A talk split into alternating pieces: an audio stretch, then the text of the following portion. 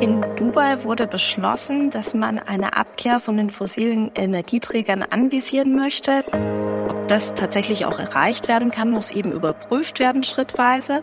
Und daher sind auch die Staaten angehalten, sogenannte nationale Klimabeiträge zu formulieren, die sogenannten NDCs. Gerade in der bayerischen und auch in der nationalen Industrie ist ja ein unglaubliches Know-how da, das auch genau in diesem Bereich eingesetzt werden kann. Zukunft Made in Bavaria. Der Podcast der bayerischen Wirtschaft. Hallo und herzlich willkommen zu einer neuen Folge von Zukunft Made in Bavaria, dem Podcast der Vereinigung der bayerischen Wirtschaft. Sie haben es wahrscheinlich alle mitbekommen. Vom 30. November bis 12. Dezember 2023 hat in Dubai die 28. Klimakonferenz stattgefunden. Das waren zwei Wochen, in denen die VertreterInnen der Vertragsstaaten des globalen Klimarahmenabkommens zusammengekommen sind, miteinander diskutiert und verhandelt haben und am Ende gemeinsam Beschlüsse gefasst haben. Gemeinsam mit Isabella Kalisch möchte ich, Katharina Muth, heute einen Blick auf die Ergebnisse werfen. Frau Kalisch, Sie haben sich für die Vereinigung der bayerischen Wirtschaft die Klimapolitik nach Dubai mal genauer angeschaut. Bitte seien Sie doch so lieb und stellen Sie sich mal kurz selbst vor. Ja, liebe Frau Muth, ganz herzlichen Dank für die Möglichkeit zum heutigen Austausch mit Ihnen. Es ist ein unglaublich spannendes Thema, die UN-Klimakonferenz zu beleuchten, aber auch ein sehr komplexes Thema und ich freue mich, dass wir uns dazu heute unterhalten können. Ich selbst bin Frau Kadisch, wie Sie schon gesagt haben, Geschäftsführerin von Concept Plus, Verband der Wirtschaft für Emissionshandel und Klimaschutz. Und uns gibt es mittlerweile seit dem Jahr 2005. Wir sind eine Initiative gewesen vom Bayerischen Umweltministerium und der Vereinigung der bayerischen Wirtschaft, um Unternehmen bei der Einführung des europäischen Emissionshandelssystems zu unterstützen. Letztlich hat sich seit 2005 relativ viel getan. Die Klimapolitik hat sich unglaublich dynamisch weiterentwickelt und so sind auch unsere Themenfelder kontinuierlich angewachsen. Das heißt, wir schauen uns mittlerweile nicht nur das europäische Emissionshandelsgeschehen an, sondern auch natürlich den nationalen Brennstoffemissionshandel. Wir werden das ETS 2 auf europäischer Ebene begleiten. Wir setzen uns mit dem CO2-Grenzausgleichsmechanismus auseinander und betrachten auch Klimastrategien in den Unternehmen, wie zum Beispiel die betriebliche Treibhausgasbilanzierung und geben Hilfestellung bei der Berichterstattung von klimabezogenen Informationen. Das heißt, wir sind eher ein ausführender Verband, der Hilfestellung im alltäglichen Umgang mit den Herausforderungen gibt, die eben durch Gesetze und Verordnungen im Bereich der Klimapolitik lanciert werden. Mhm. Und Sie haben sich eben jetzt die Klimapolitik nach Dubai genauer angeschaut. Da wurde ja eine Bestandsaufnahme abgeschlossen. Ähm, was wurde da genau geprüft und vor allem wie? Ja, die globale Bestandsaufnahme ist ein sehr komplexer Mechanismus, muss man sagen, der ins Leben gerufen worden ist, um zu überprüfen, ob die Ziele des Weltklimavertrags eingehalten werden. Das heißt, ob wir da auf einem guten Stand sind, die auch tatsächlich zu erreichen. Der Weltklimavertrag wurde ja selbst im Jahr 2015 in Paris verabschiedet und sieht vor, dass die Erderwärmung auf maximal 1,5 Grad Celsius gegenüber dem vorindustriellen Zeitalter begrenzt werden soll und dass wir in der zweiten Hälfte des Jahrhunderts Treibhausgasneutralität erreichen. Das heißt, dass der Ausstoß an Emissionen kompensiert wird durch das, was auch in Senken aufgenommen werden kann, also quasi so eine Netto-Null-Kompensation. Und äh, ob das tatsächlich auch erreicht werden kann, muss eben überprüft werden schrittweise. Und daher sind auch die Staaten angehalten, sogenannte nationale Klimabeiträge zu formulieren, die sogenannten NDCs. Und äh, die sollen eben darlegen, welche Klimaschutzbemühungen die Staaten anvisieren, welche Bemühungen sie im Bereich der Klimaanpassung betreiben, wie es um die Klimafinanzierung steht und um den Einsatz von sozusagen innovativen Technologien, um die Transformation letzten Endes begleiten zu können. Die sogenannten NDCs mussten erstmals im Jahr 2020 vorgelegt werden und äh, haben den Zielhorizont 2030 gehabt. Sie müssen in einem fünfjährigen Turnus immer überarbeitet werden. Das heißt, die nächsten NDCs sind in 2025 vorzulegen und werden dann das Jahr 2035 beleuchten. Und man wollte jetzt eben mit der letzten globalen Bestandsaufnahme sehen, ja, wie es um den Stand steht aktuell, wie weit wir sozusagen von den Zielen des Weltklimavertrags entfernt sind. Das heißt, es wurden alle bereits vorliegenden nationalen Klimabeiträge ausgewertet alle Informationen zusammengetragen und dann letzten Endes auch noch die Finanzberichte der Staaten durchgesehen auch, sage ich mal, die Erkenntnis des IPCC, des Weltklimarats, äh, mit einbezogen.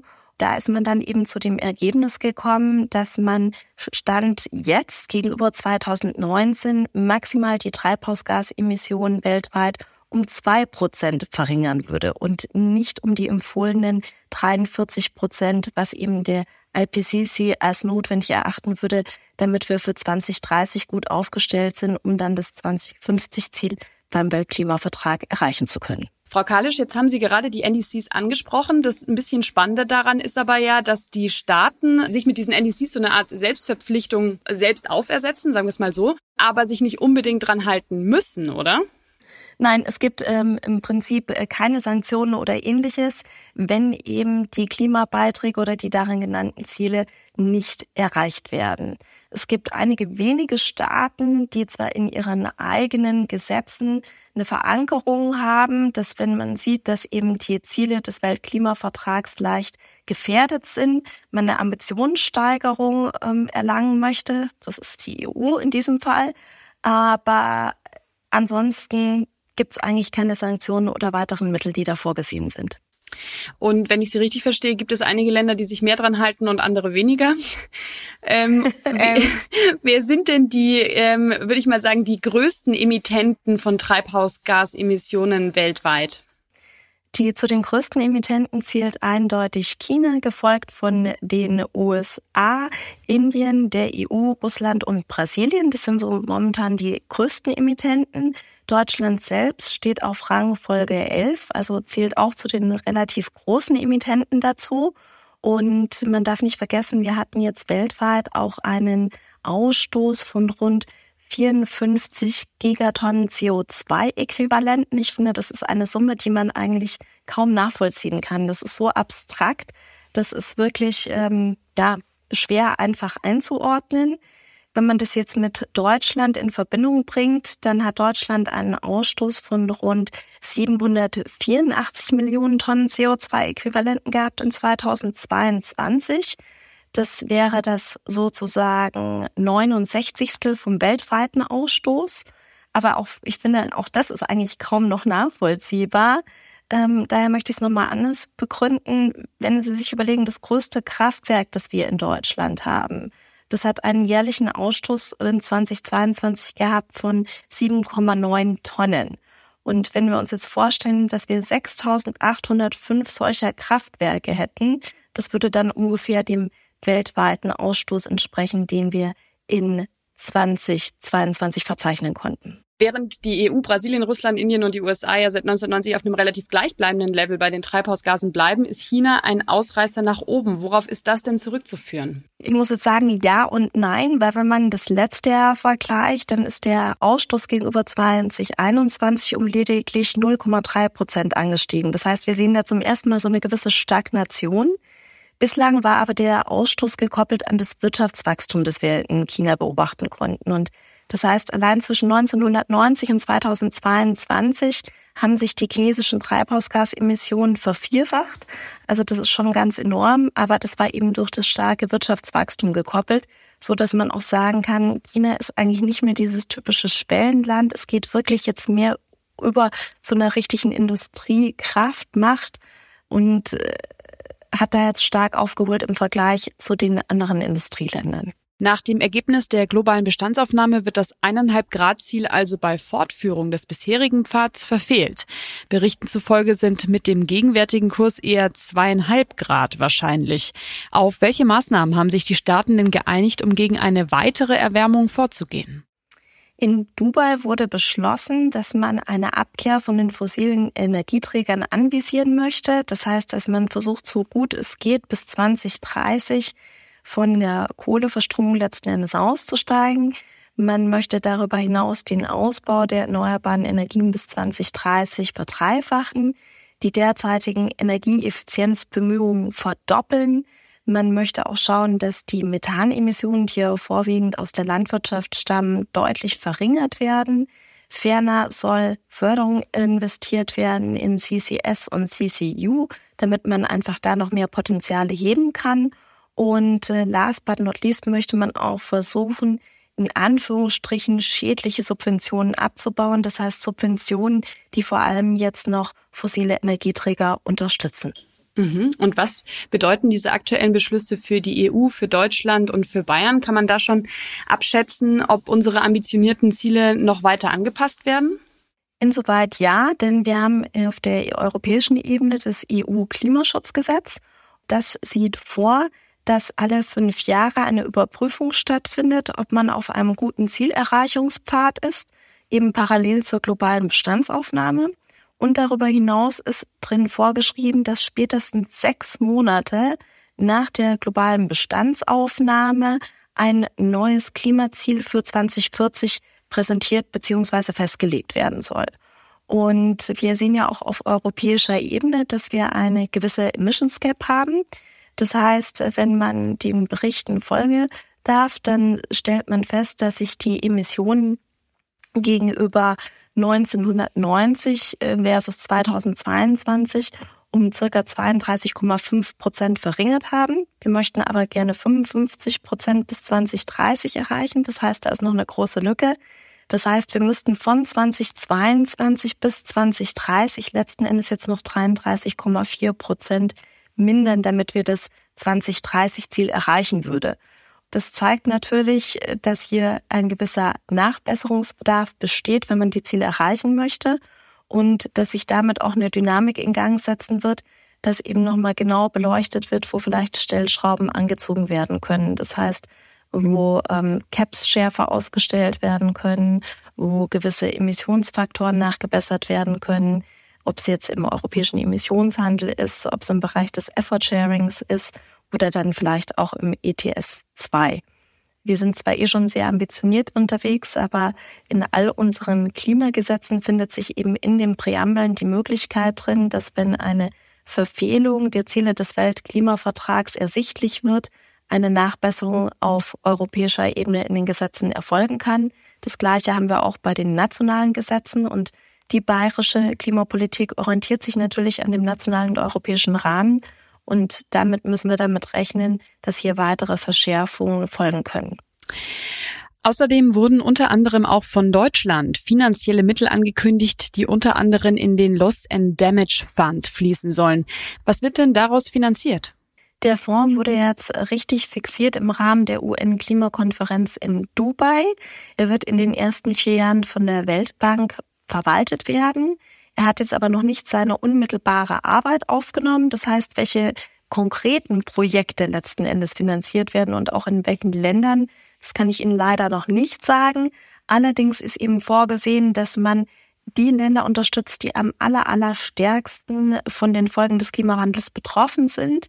Das heißt, das sind meistens Entwicklungsländer, die ja wenig finanzielle Mittel haben, um sich anzupassen, die vielleicht auch nicht über das notwendige technologische Know-how verfügen und denen möchte man Hilfestellungen geben, vor allem zum Beispiel durch einen Aufbau der Infrastruktur, beispielsweise jetzt eben. Also da können die eben Mittel beantragen und in Kürze wird eben auch das Loss and Damage Board eingerichtet und es soll aus Vertretern von zwölf Industrie- und 14 Entwicklungsländern bestehen. Und wie dann die Mittel genau verteilt werden und welche Projekte lanciert werden, das wird sich dann in den folgenden Jahren zeigen. Frau Kalisch, wie sieht denn die weitere beschlossene Klimafinanzierung aus? Ja, entscheidend ist, dass man dabei im Auge hat, dass die Staaten sich ja dazu entschieden haben, ab 2020 jährlich 100 Milliarden US-Dollar bereitzustellen, um in Klimaschutz und Klimaanpassungsmaßnahmen zu investieren. Und da ist jetzt eben verzeichnet worden, dass man im Jahr 2021 erst 89,6 Milliarden US-Dollar zusammengetragen hatte. Das heißt, da ist dieses 100 Milliarden Euro Ziel noch verfehlt worden. Für 2022 liegen allerdings erste Hochrechnungen vor. Es dauert leider immer relativ lange, bis da alle Daten zusammengetragen werden. Ähm, auch wenn wir jetzt schon 2024 haben, liegen deswegen erst die Hochrechnungen für 22 vor und man geht davon aus, dass da erstmals diese 100 Milliarden US-Dollar-Marke erreicht wurde. Und auf der Klimakonferenz in Dubai selbst wurde beschlossen, dass der Green Climate Fonds mit Mitteln in Höhe von 3,5 Milliarden US-Dollar nochmal aufgefüllt wird. Das ist ja mittlerweile die zweite Auffüllungsrunde beim Clean Climate Fonds. Und der Anpassungsfonds wurde mit weiteren Mitteln aufgestockt in Höhe von 192 Millionen US-Dollar. 60 Millionen allein aus Deutschland. Also doch ganz schöne Summen, die da auch wieder zusammengekommen sind. Es gibt da noch ein paar kleinere Fonds, wo auch Mittel reingeflossen sind, aber das sind eben die zwei wichtigsten und größten Fonds, die einen, ja, die die meisten Projekte im Bereich dem, von Klimaschutz und Klimaanpassungsmaßnahmen finanzieren.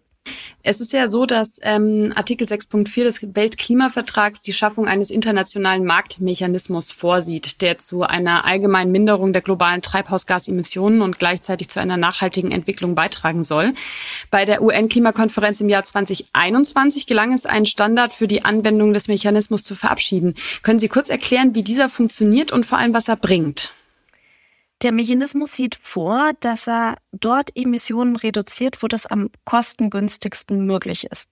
Das heißt, wenn ein Staat vielleicht über finanzielle Mittel verfügt, sage ich jetzt mal, Treibhausgase einzusparen, aber selbst in seinem Land vielleicht nicht die Optionen hat, weitere Projekte umzusetzen, dann kann er in einen anderen Staat investieren und äh, letzten Endes werden dann dort in dem Gastland weniger Emissionen ausgestoßen, als es vielleicht zuvor der Fall war. Und diese Differenz, die jetzt weniger ausgestoßen wird, kann sich dann der investierende Staat auf seine eigene Klimabilanz gut schreiben lassen. Also man muss sich das so vorstellen, wir haben vielleicht einen Investorstaat, der in einem Gastland ein Solarkraftwerk aufbaut. Dadurch wird weniger Kohleverstromung in dem Gastland erforderlich und dadurch werden Emissionen eingespart. Und die Differenz kann dann sozusagen als Gutschrift dem investierenden Staat gutgeschrieben werden. Es ist auch angedacht, dass Unternehmen von diesem Mechanismus profitieren sollen können. Man muss sagen, da scheitert es momentan aber noch ein bisschen daran, weil einfach ja bei der praktischen Umsetzung noch ein paar Fragestellungen geklärt werden müssen. Insbesondere wie transparent man agieren muss, welche Berichterstattungspflichten man genau hat. Und eines der wichtigsten Punkte ist einfach, inwieweit eine Doppelzielung vermieden werden kann. Und ähm, dabei ist es ganz entscheidend, dass man versteht, wenn eben ein Projekt in einem Gastland durchgeführt wird, dann darf die entstandene Emissionsminderung nicht in der Klimabilanz des Gastlands auftauchen und in der Klimabilanz des investierenden Landes oder Unternehmens, wenn man so möchte. Und das ist eben so ein ganz großer Streitpunkt, dass es momentan noch wenige von diesen Corresponding Adjustments gibt, dass sich eben die Gastländer explizit dazu verpflichten, die Emissionsminderung dann ja aus ihrem NDC herauszustreichen. Da stellt sich dann auch gleich die zweite Problematik, denn ich habe vorher schon berichtet, dass die NDCs alle fünf Jahre fortgeschrieben werden müssen. Und das heißt, es kann eben sein, dass ein Staat in seiner Klimabilanz, in seinem nationalen Klimabeitrag bestimmte Projektarten oder Vorhaben noch nicht berücksichtigt hat. Zum Beispiel, dass Wälder als Senken genutzt werden und wenn jetzt gerade ein Projekt lanciert wird, das ein Wald als Senke aufbaut, wodurch Gutschriften generiert werden, könnte eine Folge davon sein, dass wenn der NDC fortgeschrieben wird und gerade der Wald als Senke mit aufgenommen wird, eben die Gutschrift für das investierende Land dann damit eigentlich zunichte gemacht wird, weil das investierende Land es dann nicht mehr auf seine eigene Klimabilanz anrechnen kann. Also ist relativ komplex, aber man hat da keine wirkliche Sicherheit momentan weil eben durch die Fortschreibung der NDCs ja jeder Staat immer ambitionierter voranschreiten muss. Und dafür muss man jetzt eben noch eine Lösung finden, wie man sicherstellen kann, dass wenn ich als Staat oder auch als Unternehmen investiere, eben dann sichergestellt ist, dass auch ich der Nutznießer von den entstandenen Gutschriften bin. In Dubai wurde ja der von den G7 gegründete Klimaclub offiziell gestartet. Wer ist denn da Mitglied und was geschieht in diesem, in Anführungszeichen, Club? Ja, Sie haben es gerade schon gesagt, er wurde von den G7 initiiert und in Dubai dann ja final ins Leben gerufen. Wir haben mittlerweile 37 Mitglieder, die dem Club angehören. Darunter natürlich zum Beispiel die Schweiz, Indonesien, Chile. Allerdings muss man natürlich sagen, fehlen die großen Emittenten. China ist nicht mit dabei. Und es geht ja auch immer so ein bisschen drum, dass man sagt, gerade mit China müsste man Level Playing Field schaffen. Die größten Treibhausgasemittenten müssten mit einbezogen werden. Und daher wäre es natürlich sehr schön, wenn auch China sich dem Klimaclub anschließen würde. Ziel des Clubs selbst ist aber, dass man die Dekarbonisierung in der Industrie, in den Mitgliedstaaten, also in den Mitgliedstaaten des Clubs vorantreibt. dass man da vor allem darauf setzt, dass die schwere Industrie, also auch Zement, Stahl, Aluminium etc., eben einen schnellen und effizienten Dekarbonisierungsprozess durchläuft, dass gleichzeitig aber auch ein effektiver Carbon-Leakage-Schutz erfolgt in den Staaten, damit eben nicht die Industrie aus diesen Staaten, die ein hohes Klimaambitionsniveau haben, dann abwandert in Staaten mit weniger Klimavorgaben. Das ist sozusagen der Kern, den man verfolgt. Und man hofft jetzt eben auch, dass man bis zur UN-Klimakonferenz 2024 noch deutlich mehr Mitglieder mobilisieren kann, sich diesem Club anzuschließen. Mhm. Und welche Initiativen sind da bisher schon aus dem Klimaclub hervorgegangen? Wir haben einmal die Global Matchmaking Plattform und zum anderen die Partnership for Net Zero Industry. Die wurden beide auch auf der Klimakonferenz in Dubai ins Leben gerufen.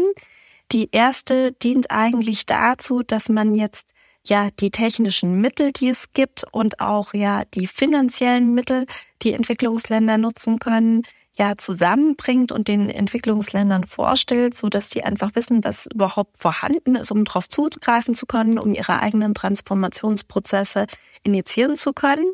Und bei der Partnership von Net Zero Industry geht es darum, dass ganz konkret fünf Länder oder ich sage jetzt mal zunächst fünf Länder, die Mitglied im Klimaclub sind, dabei unterstützt werden, ihre Schwerindustrie zu dekarbonisieren und dass man da eben auch so Lessons learned drüber bringt, was wir in der EU vielleicht schon ja durchlebt haben und äh, wie man dann vielleicht schneller die Dekarbonisierung vorantreiben kann. Ähm, all diese Sachen letzten Endes. Beide Initiativen stehen aber noch ganz am Anfang und es wird sicherlich auch spannend sein, wie sich das Ganze ausgestalten wird in den nächsten Monaten. Frau Kalisch, als kleines Fazit, wie bewerten Sie die Klimakonferenz in Dubai? War die ein Erfolg oder ein Misserfolg oder was sagen Sie dazu? Die Klimakonferenzen muss man als jeweils kleine Etappenerfolge erzielen. Wir haben hier völkerrechtlich ganz, ganz unterschiedlich aufgestellte Staaten. Es sind 198 Staaten, die die UNFCCC letzten Endes anerkennen. 195 davon haben das Paris-Abkommen unterschrieben. Die sind aber in ihren eigentlichen Strukturen so unterschiedlich aufgebaut, dass es unglaublich, ja, eigentlich bemerkenswert ist, dass sich die alle beim Klimaschutz doch auf eine gewisse Art und Weise einig sind und da ein gemeinsames Ziel verfolgen. Und daher ist jede noch so kleine Bemühung ein Schritt in die richtige Richtung und auch sehr wichtig. Und es ist daher auch wichtig, dass einige Länder mit guten Beispielen vorangehen und Impulse setzen. Nichtsdestotrotz muss eben dafür Sorge getragen werden, dass es nicht nur bei den einigen Ländern bleibt, sondern dass man ein Level Playing Field schafft, dass sich gerade die großen Emittenten zusammentun, an einem Strang ziehen. Und dann können sicherlich auch ganz entscheidende Transformations- und Dekarbonisierungsprozesse vollzogen werden. Und ich sage mal, gerade in der bayerischen und auch in der nationalen Industrie ist ja ein unglaubliches Know-how da, das auch genau in diesem Bereich eingesetzt werden kann und dass da ja viel, viel Input und Hilfestellung geben kann, um diesen Prozess dann auch zu beschreiten. Sie haben es ja gerade angesprochen, die nächste UN-Klimakonferenz äh, findet jetzt diesen November in Baku statt. Was sind denn sonst noch die Erwartungshaltungen an die Konferenz und was passiert bis dahin? Bis dahin haben wir natürlich die unterjährigen Zwischenverhandlungen, die in Bonn stattfinden. Die sind aber oft sehr technisch. Da dringt auch wenig an die Öffentlichkeit, was tatsächlich an Ergebnissen erzielt wurde. Wir haben den Petersberger Klimadialog, der stattfindet und natürlich auch die G7 und G20-Treffen, die immer wichtige Impulse geben. Und da muss man einfach jetzt abwarten, wie sich all das entwickelt. Und ich denke mal, dass aber ein großes Ziel sein wird, dass man da auch dafür wirkt, NDCs nochmal ja, ambitionierter auszugestalten, dass man in der Klimafinanzierung vorankommt und dass man eben auch noch mehr Mitglieder für den Klimaclub gewinnt. Dann danke ich Ihnen ganz, ganz herzlich für Ihre Zeit und Ihre Ausführungen. Sehr gerne. Vielen Dank für das Gespräch. Es gibt ja gerade viel, das die Unternehmen umtreibt und unser Podcast Zukunft Made in Bavaria bereitet alles kurz und knapp für Sie auf. Alle Folgen gibt's überall, wo es Podcasts gibt.